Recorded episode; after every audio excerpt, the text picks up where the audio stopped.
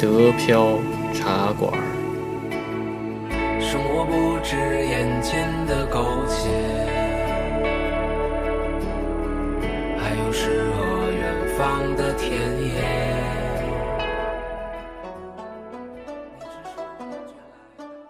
欢迎大家收听新的一期德飘读书会，我是黄老板。我是老李，我是安逸，我是加菲猫，我是景文，我是老罗。对，开始了。然后上回呢，我们就是测试了一下这个读书会，对吧？然后上回那个模式是每个人分享自己的一本喜欢的书，对吧？然后但是那个问题也有，然后优势也有。优势就是这个大家可以就在很短的时间内就是获取特别多的那个信息，但是这个问题就在于就是时间太长了，对吧？然后就是点太散，所以呢，这回我们就是尝试一个新的模式，就是开始聊一本书。然后今天呢，就是我们打算聊一聊这个科幻话题，就是《北京折叠》，对吧？然后呢，我们就是会把这个《北京折叠》里边就是我们认为就是有意思的点来给大家分享一下，顺便呢再聊一聊这个跟这个德国生活然后是怎么结合的，好吧？然后我先那什么，我先抛砖引个玉，然后我先说说我觉得这个让我感觉到有意思的点，就是它里边反复的提到嘛，就是这个老刀就是。老刀这个人就是就无意中就是那个接了一个活儿，对吧？然后去了那个上层空间，然后结果呢，就无意中然后看到了一些就高层人是怎么生活的，然后包括那个这帮所谓的这个大哥们，然后是怎么这个怎么能够翻手为云覆手为雨的，对吧？然后这种能力，所以呢，他就反复老提到一个问题，就是说那个看到了真相，对吧？看到了真相又无法改变，然后呢？就这个这种感觉，这种感觉，然后是一种什么样的感觉，对吧？然后呢，可能就是说，觉得这个，与其知道自己的命运是这样，对吧？然后又无法改变，那还不如不知道。然后我就觉得这个这个点还是挺挺挺触动我的，因为因为我我我就是一直觉得这个觉得这个命运是安排好了的。虽然很多人都认为，很多人都认为，就是说这事儿这事儿是可以，对吧？对吧？就比如就是要跟命运抗争啊，乱七八糟的，然后然后贝多芬嘛，扼住命运的喉咙。你是信命的，那你该那那你该信教才对。嗯，信宗教都信命，真的。对，嗯，其其实其实这事儿吧，这事儿就是感觉就是好多东西，就是比如说好多事情吧，你就是你无法理解，就是它为什么为什么会这么发生，对吧？然后来想想，就是说可能一个环节一个环节，然后不对的话，可能就不会这么发生了。然后，而且呢，又又听了之前又听了好多，就是比如说五十岁啊、六十岁，或者是甚至是百岁的老人，然后他们都会反复提到这个问题，就是说这个命运这个问题，对吧？就命运其实是那什么的，仿仿佛是可以抗争的，但是其实是抗争不了的。然后，但是呢，并不是说你就那个你就躺平了，对吧？你就躺平了，然后你就不不不争了，对吧？然后你就那成天该怎么怎么过，该怎么过怎么过了。其实意思就是说。你就努力的，然后做好你自己，对吧？把这个，因为有人这么说过，就说整个命运的潮流是已经定好的，但是你在这个命运大浪里面，你可以选择稍微让自己舒服一点的姿势，或者说，哎，你可以通过自己的努力，让自己稍微 稍微稍微畅快点。我我明白你的意思，对吧？说命运方向已经定死了，你你不可能再扭头了或者转向了，但你可以让自己，哎，我躺着比站着舒服，我就躺着。躺平了，这就叫对，这这其实其实这点，对这点就是说。其实，其实就是说，那个，比如说你，你是一个努力的人，对吧？然后你就是还是会继续努力，然后呢，努力去迎接这个设定好的这个命运，对吧？但没准就是因为你努力，然后你的命运才被这么设定。其实那个之前也听过一个那个大咖讲过这个问题嘛，就是说，其实你的命运是根据你的那个价值观和你的那个行事方式，然后来决定的，对吧？就是说，如果你是一个那个。比如说干对待什么事情都很积极，然后呢，每天都会去不断学习、终身学习这么一个人，对吧？然后看什么事情都看得很开，然后呢，这样一个人的话，你的命运就不会太差，除非你是特别倒霉的一个人，对吧？然后但是呢，他就是说这个命运好玩就好玩在，就是说虽然他确定了，但是他是不知道的，你是不知道的，你是不知道明天会发现，这样你才会有希望嘛，对吧？然后但是呢，这个老刀这个事情就是说，一旦就是说你知道了，就是说可比如说你你什么时候会死，对吧？然后这事儿又没法改变。然后那就倒霉了，对吧？然后，然后，所以就这种感觉，我感觉还是挺挺触动人的。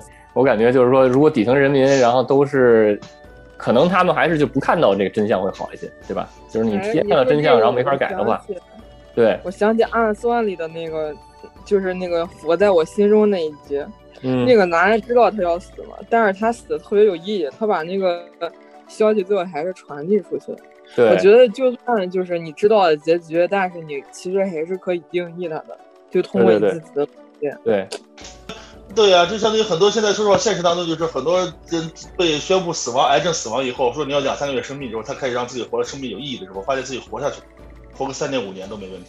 对，那个东西，但其实有的人就是，其实其实就是，就是癌症这个事情吧，也是也是一同样的，就是说他他其实并不确定嘛，对吧？就比如说你选择积极的方式，你可能就两三年或者四五年甚至十年的都都有可能，对吧？然后，但是有的人可能就是选择那个什么啊，成天特别消极，那个成喝酒，然后吃止痛片，然后结果最后就很早的，比那个时间点更早的就就走了，对吧？央视原来有一个 制片，不就是，就好像是他是晚期了嘛，然后去看病，那医生都跟他说化疗没用了，就是你自己是吧？你想怎么过你怎么过，嗯，然后他又觉得他不能一直拍片子，嗯，然后然后就不能每天都这样生活。他就开始看一些养生的书，然后全世界到处乱窜，结果一年他还没有死，然后他就说那我就再窜一窜，然后他就到处逛，嗯，逛反正逛了三年他都没死，然后他就又去医院，一查的癌细胞都没了，然后是吧？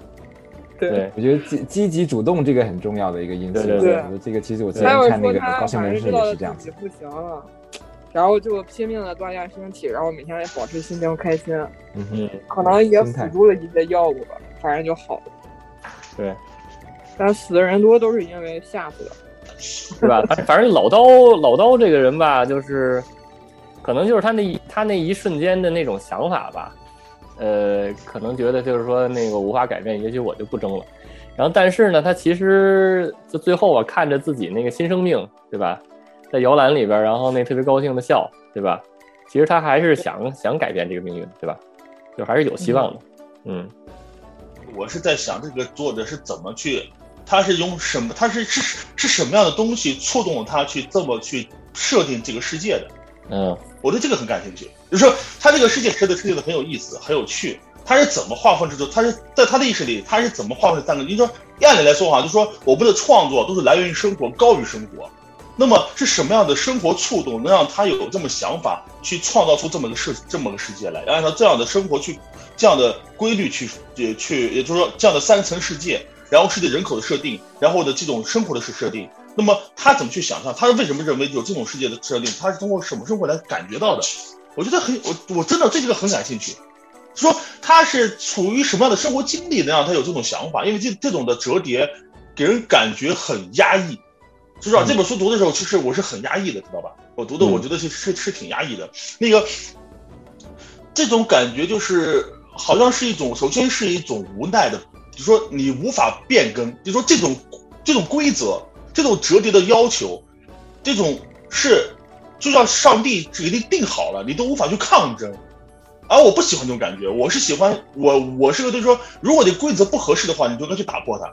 而现在这个这个世界设定的是，没有人想过去打破它，只是去钻钻钻漏洞。就像那个老高一样，他只是去利用当中的一些呃呃一些漏洞，然后呢，哎，去实现自己想一一一一点个人的意愿嘛。没有这个这同篇小说里没有一个抗争的感觉，就没有说是我要把这个折叠的这个不公平的东西改变掉。哎，这是我这是我的一个就是。角度不同嘛，我是这种感觉，就是他这种带着这种他这种想法很有很有创造性，很有意义。但如果有设身处地，如果我生活在这个环境里，不管是哪个层次，对于我而言，我都会觉得这个东西会让我压抑。嗯，我现在懂不？老李啊，就是你提的这个问题，我正好在就是看《北京折叠》的时候，我是一开始用微信读书看完了。那里面正好有，就是作者本人郝景芳，他对这个他的设定的一个回复，我正好给你读一下啊，他这个回复。哎，好，谢谢。我正好没有这东西。他是这么写的，就是在这个小说里面写到这样世界翻转隔离，我更想写的是，对于某些人来讲，他可能在日常生活当中压根儿没有意识到，还有另外一些人是按另外一种方式去生活，他也没有机会接触到那些人。所以我其实是把这种人与人之间生活状态的彼此看不见，我想把这种状态写出来，所以它才是一个循环的隔离的世界。我认为北京折叠提出了一个问题，就是会不会有人从此变为没有用的人而被折叠起来？就这是他自己，他自己写的，就是说这个东西，你你确实说的没错，它就是来源于现实的，就是说，它并不是创造的一个，对对对，完全脱离现实的东西，肯定要来源于生活，必须来源于生活。那我就明白他的想法了，因为说实话，那就相当于我们同样说的隔行如隔山。嗯，就说如果你是搞机械的，你可能不懂农业，对，你永远不可能懂农业去，对吧？对，这生活什么呢？说，假如说这个人是公务员，他就是。的朝那朝九晚五，除了家就是公，就是就就他的生活环境。他现在不去酒吧，那那那不去唱歌，这开开那卡拉 OK，可能他都不了解那边的生活。对，呃，我记得我上大学，我毕业以后从工作以后，我们大学同学坐在一块聊天，大家各行各业，有律师、法官，有有有有有拆迁的，我们一起说自己故事的时候，就感觉呀。你的生活真有意思，他说他跟我生活有意思，是不是？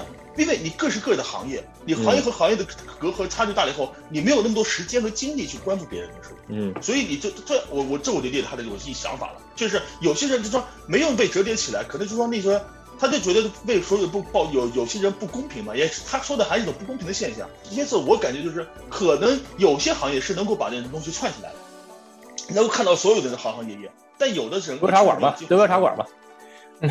对，正常的就挺这个是好，对吧？对啊，我们可以看到所有的情况全都融合起来。对，但是他这个书写的真的，他这个书写的这个这个故事性很强，这个设定性也很也很强。这个说说实话是个好小说，读的人感感觉很呃那那那真的是挺人挺人送的一口气才能读完。但是就是说他的这个对于呃前面的，就是说我们说到这个层次的划分。这种后来人们引申到贫富差距的这种这种就这这这种层次划分，其实我有时候觉得，可能是说你可以你可以按照贫富来划分，但我觉得目前社会的隔阂更多的可能体现的是人的就是什么呢？你的精力有限性吧。也许你你也许你想说那些现在中国好多暴发户都是千万亿万富翁，他们生活好像中国叫什么贵族圈什么贵族教，其实他们不是真的贵族，他们只不过是有钱，而且生活的是有有钱生活。但绝大部分中国人生活的还是普通生活。对吧？普通生活虽然越来越越来越好，每年都在变好，但还是普通人的生活。我们可以不不去想象，就相当于我们那时候，我记得有有有有这么个说法，就是说，在古时候，老农民认为皇帝怎么想象的皇帝？认为皇帝就是用金饭碗、金马桶，这是他想象的皇帝的生活，因为他无法去天天限制他的想象力，天天天吃饺子，好像是是吧？对吧？对，呃，不是，或者说我天天天有粥，这就是他认为最好吃的就是吃不了的东西，对吧？对，就是就是说，你的有你你的生活的圈子限制你的想象，所以你无法去理解别人的生活，就是这样的情况。这就是其实这种隔阂一直存在的，它不是一说是是一个现代社会的产品或者什么产品，而是它一直存在的。可能我们没有从这个视角，就是这个作者的视角。这个刚才说的上去找来理解这个事情，或者说带入思维这个事情，因为我们没有那时间，每天自己生活都就像刚才黄老板说的，我还认命的，我的命还改变不了的，每天自己还无法去跟抗争自己的命运呢，可能就没有更多的精力可能去改个别的因为那个小说比较早了，就那会儿一二年，新浪也微博也就才刚开始一两年，还没有抖音，对。也没有快手，什么都没有。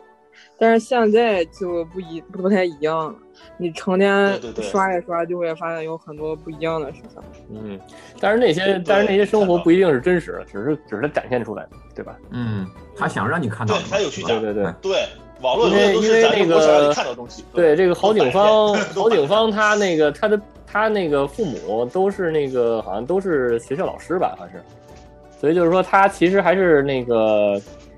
周围还是很难，还是很难有这样这类的人出现的，对吧？就是底层生活人民。但是呢，你从他的小说能看出来，就是他我又看他其他的小说嘛，什么就什么《长城塔》里边，人他好像写的什么什么大车司机啊什么的，然后他好像还挺感兴趣，就是这些人的生活的，对吧？就是这些跟他他他这个书香门第的这个这个家庭，然后他他却很感兴趣的是这，比如说那个。呃，垃圾工什么生活，对吧？然后还有就是这个开开长途车的人，底层人民的生活，对，开开长什么他对这些生活，他在他意识里面，这些人可能生活就比较困难，他就想有有意识去了解他们，把他们的故事写出来，让别人去了解他们有多么难。对吧？因为也许对于对于对他们那样，就像他说，书生门第，书生门第的特点就是肯定生活是无忧的，对吧？就像他他说的，他说我随便可以去呃花钱去吃个好的或买个好东西，但对于那些人来说可能就很难，他们就需要考虑很久。对，他就觉得也许他的善，我觉得是他善良，他需要他觉得我应该把这些的事情说出来，让别人都都知道。对。然后或者压或者压根儿就不难，只是咱们想象的很难，对吧？昨天我还跟志勇聊这个问题，留守儿童论对，对吧？残疾人残疾人究竟是怎么想的，对不对？对吧？对，就是说好多人就给贴标签，你是可怜的残疾人，对不对？然后你残疾人说我不可怜，我挺高兴，我天天成天生活的，对吧？然后我反正我那会儿就碰见一残疾人，好家伙了，那个家里有那什么呃，自己有酒吧。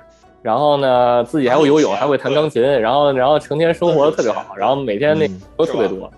如果大家想加群，想和主播们还有上百个喜欢德国、住在德国的小伙伴们一起聊天讨论的话，就微信加 D E P I A O R A D I O，然后黄老板拉你入群。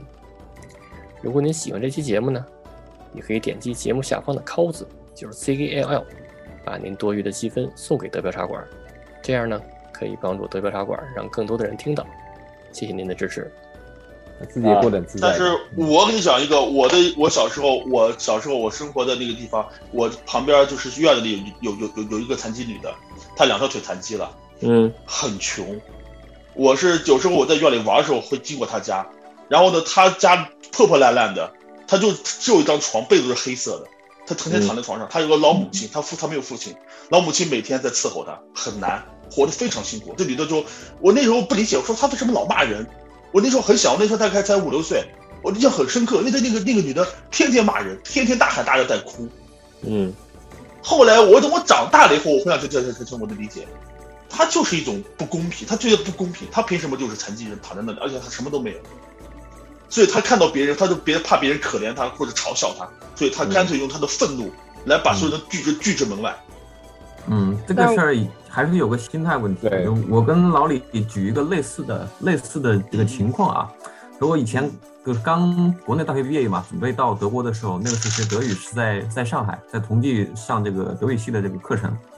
呃，当时我自己租房子，就租在那个同济旁边的一个小区里边。然后每天早上呢，他们那个小区里面还有一个什么，反正那个健身的那个小场地嘛。然后我就会上到那边去稍微锻炼一下。就在那边就认识一个，他那个小区里面一个一个大叔，那他就是跟老李那刚才说的那个人物很像，也是其实是下下肢残疾的嘛，他不能走路，但是呢每天就会杵那个拐杖是吧？然后就到那边去去坐着，能够就手上锻炼锻炼一下嘛。我慢慢跟他熟了，就是就跟他聊天，他就就在那个过程中间，因为我当时个人的处境是怎么样的，就刚考大学毕业，然后呃也没有跟其他同学一样是吧？然后去工作，就自己就是在。学德语，哎，又不是同同本身的学生嘛，就属于一个编外人员是吧？那个状态，就也在反一边在读这个德语呢，一边其实内心还是有很多迷茫的地方嘛，不知道我接下来这个留学的事能不能搞得成是吧？是这么一个状态。但是因为跟他聊天，每天早上呢，会跟他，我就觉得从这个人身上啊，吸收到很多正能量的东西。他会跟我聊一些他自己的一些经历是吧？然后会对我有一些鼓励嘛，因为那个时候真的也就是，我也就是一个人飘在上海，属于那么一个很混沌的状态是吧？那因为从他身上，我其实接触到了很多一些一些间间接性的一个指导嘛。后来我我那个就是考完了德语以后，准备离开上海了，然后我就去见他，就没在那个场地上找到他。但有次听他说他住在哪个哪个楼，然后我就去找他。我我把他，我当时我手上还有个 MP3 嘛，我走的时候我想送他一个礼物，我就送给他。然后去他家里以后，我就发现他他在家里其实他们家很小，他有老婆，有一个有一个儿子。他在家里的时候，他其实是没有办法去移动的，他就躺在床上，然后那个进门进去以后，那个房间非常的昏暗啊。然后我进去就跟他跟他老婆打了个招呼，就跟他聊了两句，把东西给他以后呢，看看他儿子，就整个的场景啊，其实如果说我我换一下想角度来讲，如果我是他那个处境的话，我可能做的不会比他更好。就他跟我聊天的时候，你会从这个人身上的脸上和他的精神上是吧？你觉得他始终是正面的去看待生活的。他其实周围的情况不是特别好，但是一直到现在，可能十五六年了，是吧？这个人一直在我心里面还是占有一定的分量的。同样的处境，他可能你的心态不同，他也会有一些其他的是吧？可能性吧？可能你对你对你自己的生活没有帮助，但是你对你身边的人可能会有一些影响。这个人就很积极，就像我说的，就像当你不能抗命运抗争的时候，你的残疾人生是命运注定的，那么你可以让自己生活的更舒适一点，至少让身边人开心一点。嗯，这个就是这张方老板说对吧？我他是个比较积极的人，哎，所以说，我们就回到这本书上来说，就是在这本书里，我没看到几个 这样积极的人，你知道吗？你你们有感觉吗？就特别丧。那个老老刀特别丧的。这个老刀算不算是一个？就是他他可能就是有目的性的吧，有目的性的。他没有，对对，他他只是为了孩子嘛，他有自己的抗争，他为了孩子要更好。对对对，他确实有，他是为了孩子去努力。对，但是他努力去做一些事情，例如穿梭于三个世界之间，正确三个世界之间。但是但是就是说他这种抗争，好像感觉不是那种，就是也是认命的一种抗争。他只是让他的孩子有更好的机会，能够去适应这个三个城市的转换，让他孩子能往更高城市走。他没去想的这三个这三个世界凭什么存在。为什么不能存在一个世界？就是说，他们要从根本上去改变。他他不是后边后边说这个，后边说是那个什么的问题吗？就是人口人口基数太大的问题。后边他说了一个，然后就是说就是说那个呃人人口基数太大了，然后这个又加上那个叫机器人什么机器人泛滥，好像是机器人泛滥，就好多好多人都没法工作了。然后后来就想想出了一个办法，而且这个而且这个这个好像只是北京是这样，其他地儿没有。对。然后它这个人口基数对吧？是第一层是五百万是吧？第二层、第三层都是个五千万嘛，就是比例上。对，好像好像就是比如说，我不知道上海、广州有没有，反正就是好像就北京是这么这么试点试试点的这么一个地方。然后那个像欧洲，欧洲可能欧欧洲、美国好像是用呃，美国没说，好像是欧洲说的是那个强行降低大家的那工作时间，就平时可能七八个小时，然后给降到降到三个小时，然后这样，然后拿拿更少的钱，因为机器人太厉害了。对吧？就好多工作全给取消了，嗯，然后他说好像是这么这么一个这么一个原因。提一句啊，就是说那个，其实我觉得老刀算是在这个最底下阶层里边算是一个比较积极的人了，因为怎么说呢？以他这个是这个这这这就可以这么说，他其实就是一个小蚂蚁，对吧？你让他去思考哲学的问题，可能对他来说也难度太大了。呃，至少从他这个目前的那个生活状态，他想要去努力去赚他。呃，比如说他的女儿的那个上幼儿园的费用，对吧？那么，呃，他他他能够做到什么呢？他其实也就是拼命的去继续去去呃不断的工作，或者说甚至去冒很大的风险，对吧？身体上的这个呃那个伤害，但是他为的就是让自己的下一代能够过上更好的生活。这个我觉得其实是代表了很大一部分底层人民的想法，我觉得。嗯，反正他如果。对吧？他如果没有那个这个捡来的这个孩子出现的话，他可能就这辈子过下去了，对吧？然后他可能到他这辈子就结束了，因为他爸就是那个垃圾工，是吧？然后哎不不是他爸，他爸是那个建筑工人，是吧？他爸就是他爸就是建这个北京折叠系统的，好像是，对他爸好像就是建北京折叠系统的，对。然后然后后来到他这是垃圾工，对吧？然后然后他也没孩子，然后那个如果没出没没捡一个孩子的话，他可能这辈子就这样下去了。对对对，我觉得这也是作者的一个梗，是什么呢？建设这个系统的人反而无法享受系统带来的好处。嗯，还是被压榨的。对，但是对，其实这不就是一个现状，就是那些什么原来叫农民工，现在叫城市建设者，对吧？他们其实就是这样的，建设北京的城市，建设大城市的城市，然后但是他最后就是那个还得回家去，就不能不能住在这里，对吧？上一个时代建房子，现在是做弄送快递嘛，反正就是吧。嗯，转化了，转化成这帮人了。对。这种不公平性，其实他就是时代中是不公平性嘛，对吧？那么这是其实这是整个社会现象，这可以放射到整个全人类都是这种情况，对吧？呃，所有工人在在搞建设，但是他们哎得不到应有的待遇。那个建建金字塔的奴隶，但是不能住在金字塔里，对吧？对啊，就跟秦始皇建的那个长城一样。对对对。对啊。那谁住在长城上？凡凡是给皇帝建坟墓的人都得还死在里边，然后都得那那陪葬，对吧？哦，这这个这个对对，他们他们就埋埋在里边了，就是。对啊，然后建皇宫的人都是能让皇帝住，他们他们也是什么？哎，那你要同样的比较一下，你说德国其实很厉害，那土耳其人帮他们建了那么多，现在土耳其人在德国生活的也挺好的呀。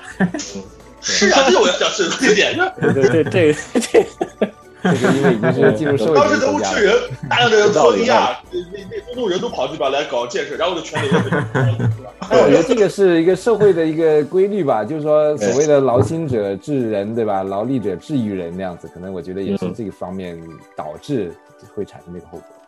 嗯嗯，其实我觉得在这方面应该是有一个那个叫教育的一个去转变。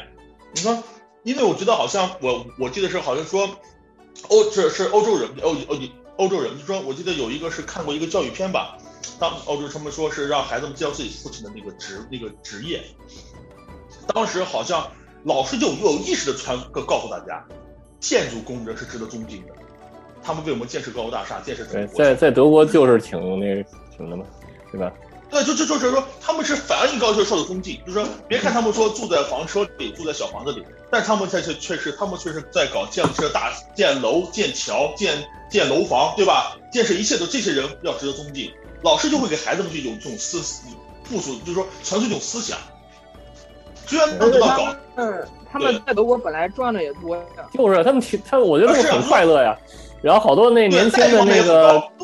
年轻的帅帅小伙儿，好家伙了，然后就是那个就就就穿的一身那个，就特高兴，对吧？一身脏脏兮兮的那个看到穿那个白色的是是是油漆工服，穿那个蓝色的是这个工服，还有穿各种颜色的变变赚的很，他赚了很多呀。他们挺开心的，对他们说的很棒，说整个说这个社会，也许说呃，作者反映了社会情况以后，我们就说你现在德国可以看到一种转变，就说是不一样的，对吧？就说这个可能跟整个社会我觉得时代变了。就是从我认识人里讲，就是我我有一个老师，他原来是就是盖桥的工人，中国老师还是德国老师？呃，中国老师，就是他在就是我大学的大学数学老师，但是他在当数学老师之前，他就是盖我们那边桥的建筑工人，他当时觉得他这一辈子就完了，就一直盖桥，就是个工人，所以他就后来就是自考了，然后变成教授嘛，但是他特别后悔。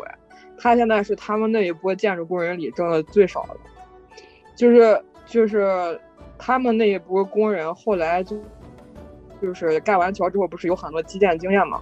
每个人都升了，在国家就是发嗯就发展高铁的时候，就是需要那种技术特别强的工人去盖嘛。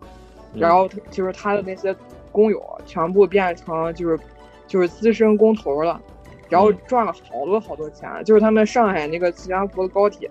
就是他的工友建的，然后后来那个成了以后，就所有的高铁那种顾问嘛，都是他的工友。就是我，就是就是时代已经变了，不是原来那样了。就是现在你知道，就我这两天不是倒腾水泥嘛，嗯，那个就是国内的那个水泥工人挣的超级多的，就是在北京就是就是他们不按小时是几十万，可能就是你干个活就就找不着人。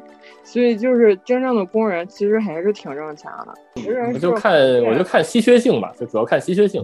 对对，他真的愿意钻研，他喜欢学习。就像我说，如果命运让你当个建筑工人，就是咱如果你能做好，行行出状元，你能把这行做到精做极致，那么你就是了不起的人，你也能赚大钱，没问题的。你相当于八级前工，八级前工好像都能配那个奔驰车，好像八级前工。对，没错，是的。反正那个真的到八级前工的话，对。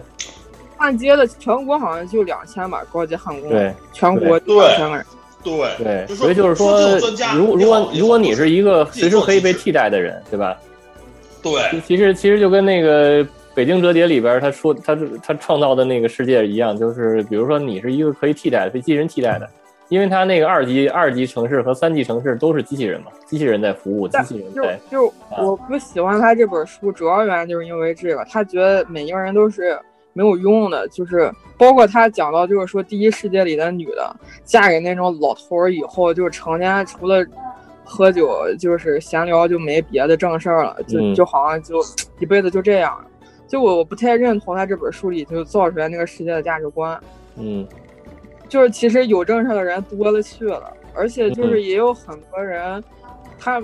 他他那好像就营造，就是说一个高知的女性一定会嫁给一个糟老头子，然后过那种，嗯，就是很浮华的，是就是那种生活。但其实真的高知的女性，在现在这个社会，她就是要干自己很多事情，她不太会想着就是说去找一个糟老头子。对，呃，是这样，对对，只是把一些社会现象它放大了，就是说，对，或者是或者是就是小说小说人为的制造矛盾。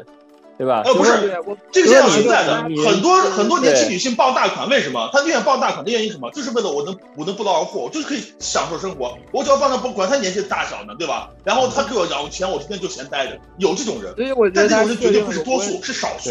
对，是少数人。但是作者就通过这种方式，他让你知道这种人存在。好的文学作品是给人以正能量的，就是他一定会传递一些善意。他这个通篇就是。就是比如说最好，我觉得里面最好的人就是老刀嘛，他为他孩子会牺牲一切，但是他其实没有一个好的结果，就是他虽然拿到了钱，但是他还受伤了，就是他一直在否定，就是他整本书的价值都是在否定一个人，每一个人，包括就是它里面讲的不是有一个退伍的老兵什么什么，就好像他四十多岁中年油腻了之后，认清这个社会的，不再去努力了，而且被这个社会挣扎和妥协，但其实不是了，就是他，我觉得他根本就没有接触过就是部队的人，就是像我小的时候，我是在部队长大的，就是就是就是我接触的所有的军人，都让我。明白一件事情，就是，嗯，就是我要去努力回馈这个社会，就是我要去为他服务，就是就是你知道吗？就是我小的时候可能嗯例子比较极端，就是大概是类似于可能军长司令那种级别的人，就是我在那个路上看书，就我拿了一本书，我不知道我是从人行道走到了车道，然后那个车就老远，可能就我都不知道他什么时候跟在我后面。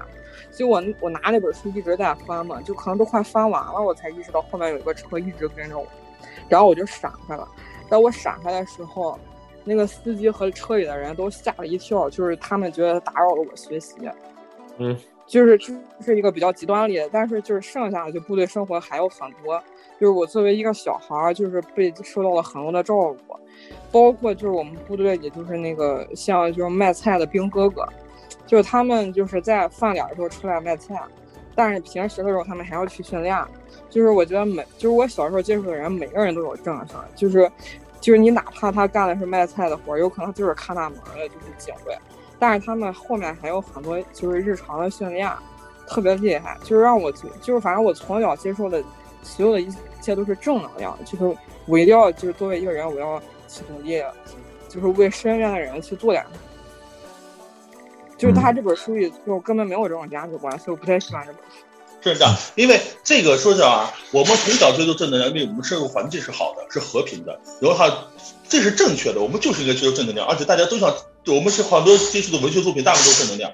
但是从历史长期来看，我们看到传世名作都是悲剧，莎士比亚四大名名剧全是悲剧，《红楼梦》的结局也是悲剧。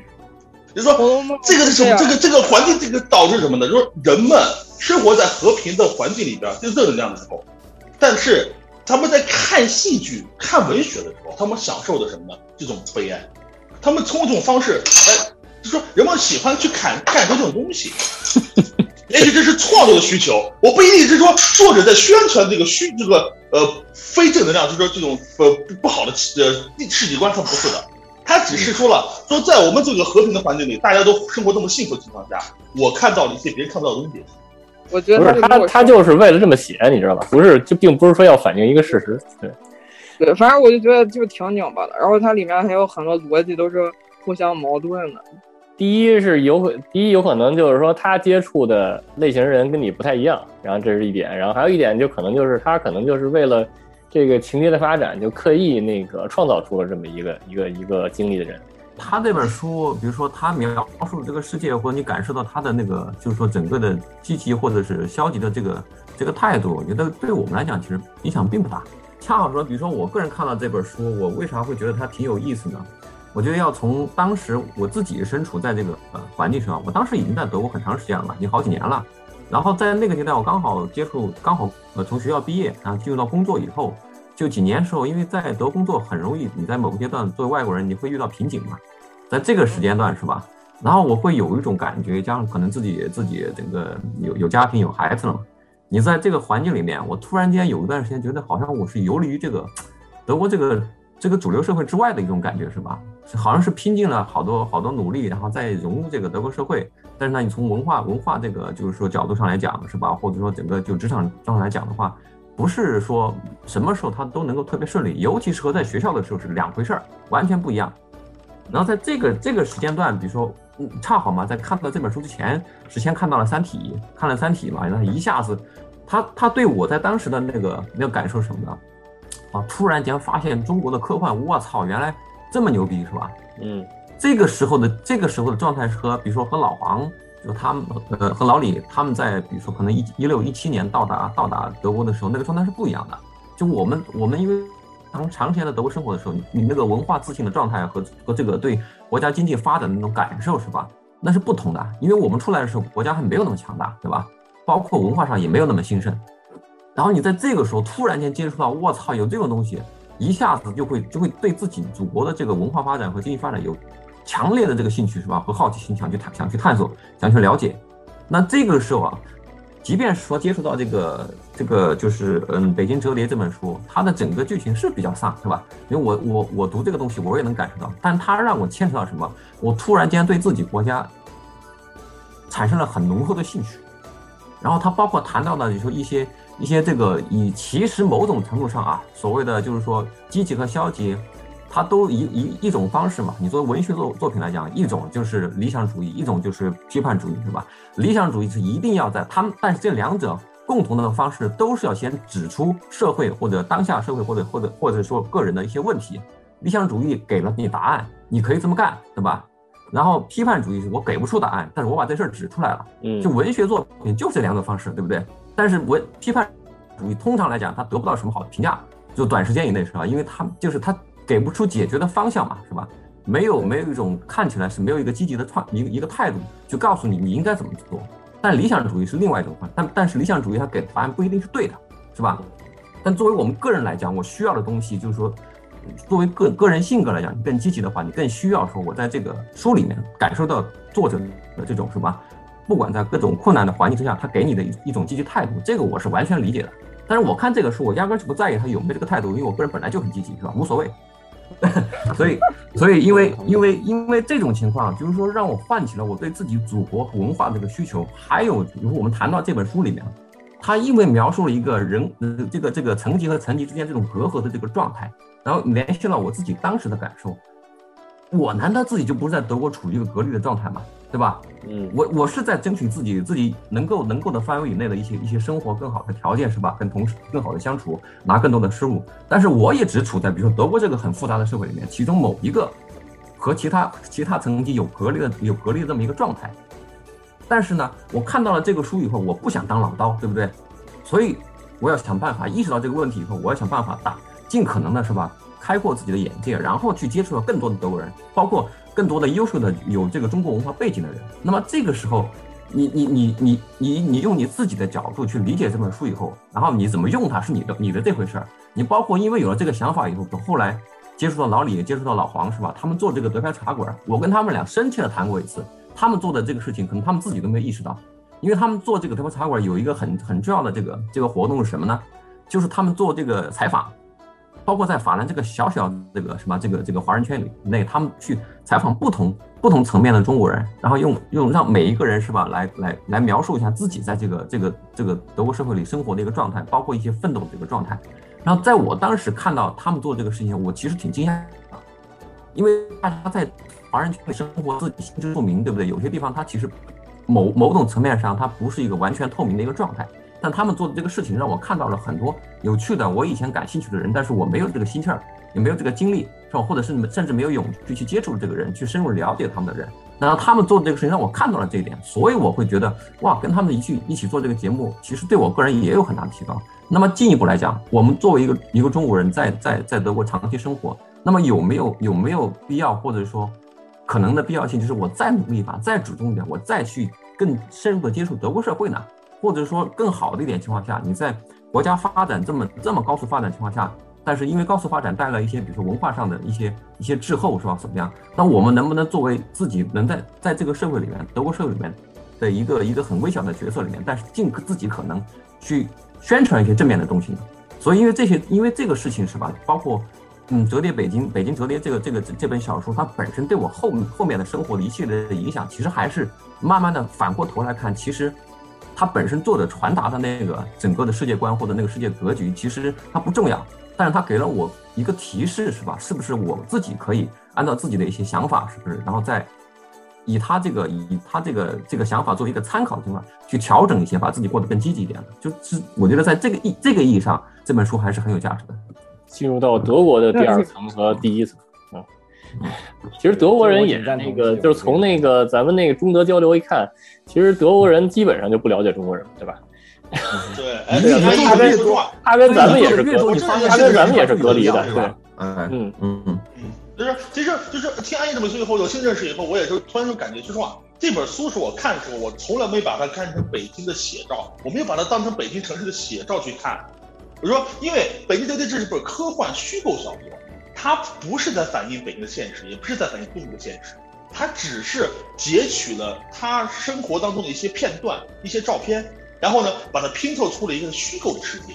通过这种方式呢，就表达出他对现在社会当中刚才我们之前谈过的一系列的问题，包括包括命运问题，包括呃贫富问题，包括人的抗争问题，这这系列东西，他只是把它拼凑起来形成一个小说，然后呢表达他的观点。所以说，是否积极，是否正义，就无所谓，因为这只是部小说，他只是在创作而已。但是就是说，我们确实我在看的时候，我从来没把它当成一个社会的反应，当成写实报告、纪实报告是社是反是反映社会现实的，这个不是，它只是个小说，让你看热闹、看高兴什么。然后就是说，我当时为什么说我的出发点就是，呃，我当时看的时候，我就说，他那种想法从哪来的？觉得很开心嘛。后来是感谢几个国念的，对吧？呃，我我我很开心。然后就是说，通过这种方式以后，就是说，后来我发现，就是大家探讨更多的成了一种，就是那种贫富差距的那种探讨，对吧？但是刚才安逸又给我新的一个角度，那就是海外华人对中国小说出能出版到海外的时候，哎，这种。这种感觉是另外一种，说是脱离了小说层面的，是脱离小说本身内容层面的一种还自豪感的一种。呃它是个文化输出的一个一个一个代表，对吧？对对对对，是文化输出代表，对，它成了文化输出代表了。我们说，我们脱离小说本身的内容的话。是是这种感觉。老罗，要不你系统输出？对对，老罗说一下，老罗说一下。对，老罗该说了，这这要不然没时间了。啊，没事。其实我我挺同意刚才志勇说的，就是说，呃，本身这个书的想要输出的什么东西，其实对我们来说不是很重要，而是说我们自己看完这书之后有什么感想了，以及就是结合自己的经历，觉得有什么用的地方。那么我自己感觉，其实就是说，呃，我我自己的感觉啊，其实这这里边有些东西，我觉得还蛮写实的，就是说一些在。不同阶层里边，你对可能你付出同样努力，但是得到结果可能是完全不一样的。这个其实我在对比我国内在我在广州的一些同学，其实我觉得，呃，也会有一些类似的感觉吧。就是他们其实也是为小孩子很拼命去做很多事情，对吧？那个，呃，那个上各种的补习班等等等。但是我觉得其实只是很辛苦的就在做一些事情，但是是不是最后能够得到那个很好的效果？这个我觉得，呃，还值得。还有或者说还要再长期再看了，对吧？但是当然就总的感觉，我确实对中国的这个发展肯定是向着更好的方向发展。所以其实但是这本《北京之巅》，我觉得当时描述只是可能最多是他那个时代的一些一个片段，对吧？但是并不表示未来啊。但是我我从这个我看到就是说德国的那个，因为之前我听过那个罗胖他有一期专门是讲那个德国的呃阶级分层的这个这个现象啊，他就说其实，在经济从那个危机的时候往上走的时候，这个是阶层分化特别厉害的一个时期。就是他说这个为什么呢？就是说，因为第一个，嗯，你在经济不太好的时候啊，其实，呃，你能看出来努力跟不努力的人，不管在什么阶层啊，他他的这个做法是完全不一样的。就简单的说，比如现在疫情那样说，对吧？会有很多人那个可能破大百这样子，那么他可能就。